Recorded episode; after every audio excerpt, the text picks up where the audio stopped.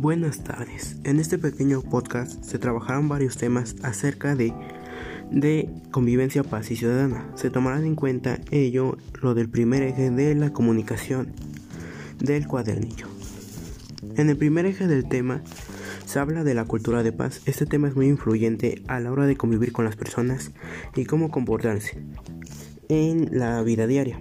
Bueno, este para mí la cultura de paz se relaciona a un amplio comportamiento porque nos ayuda a ser mejores personas y cómo actuar. Lo que, lo que aprendí de este tema es que es importante a la hora de relacionarse ante una situación comprometedora en nuestra vida diaria.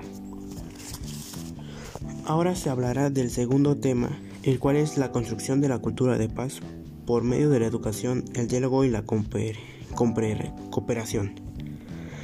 Este tema se refiere a la forma de interactuar con las personas de manera pacífica, como grandes personas lo han hecho para el beneficio de todos, por medio de algo comunicativo que aprendí de este subtema es que todas las personas pueden hacer la diferencia de algo apoyando la fomentación de la cultura de paz por medio de diversas fuentes, así como todo lo relacionado a la cultura de paz.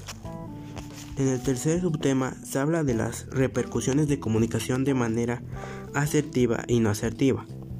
Bueno, se habla de las maneras de cómo una persona puede relacionarse a los problemas o situaciones que se le presentan a la hora de interactuar.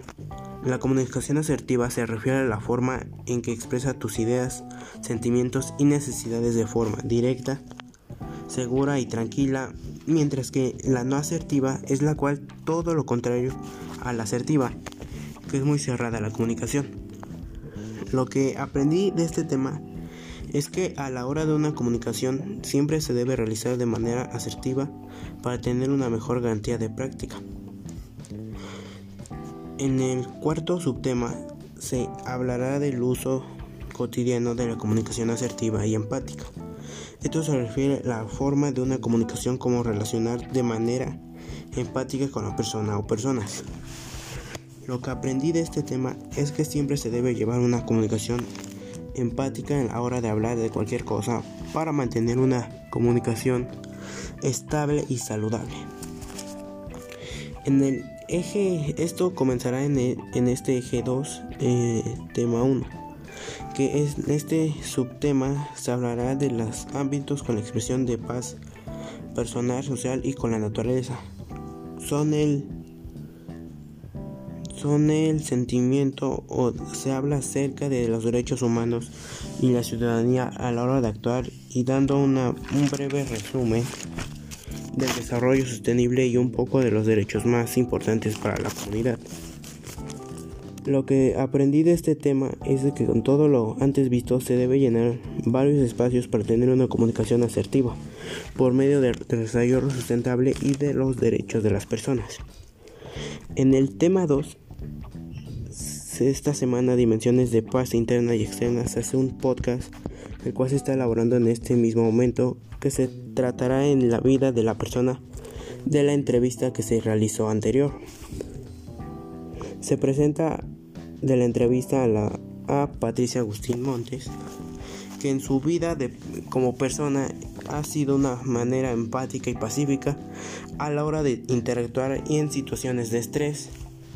Por algo que lo ocasionó, reacciona de una manera tranquila y soluciona el problema de manera interna de su persona.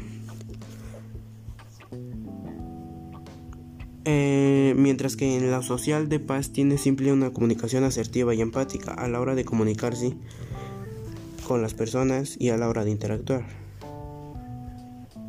Y por último, en la naturaleza es un poco desesperante porque a la hora de un cambio en la naturaleza se comporta de una manera no asertiva y un poco grosera a la hora de comunicarse. Según la información, la paz interna es la forma en la que cual la persona se controla de manera tranquila a través de ella misma sin que nadie se interponga entre ella. Mientras que en la externa se comporta de manera con las personas o con sus cosas o ámbitos que se relacionan. Bueno, este, esto sería todo acerca de los temas que se han visto en esta, en esta materia eh, y espero que les haya, que haya gustado este pequeño podcast de la materia y les sirva a todos.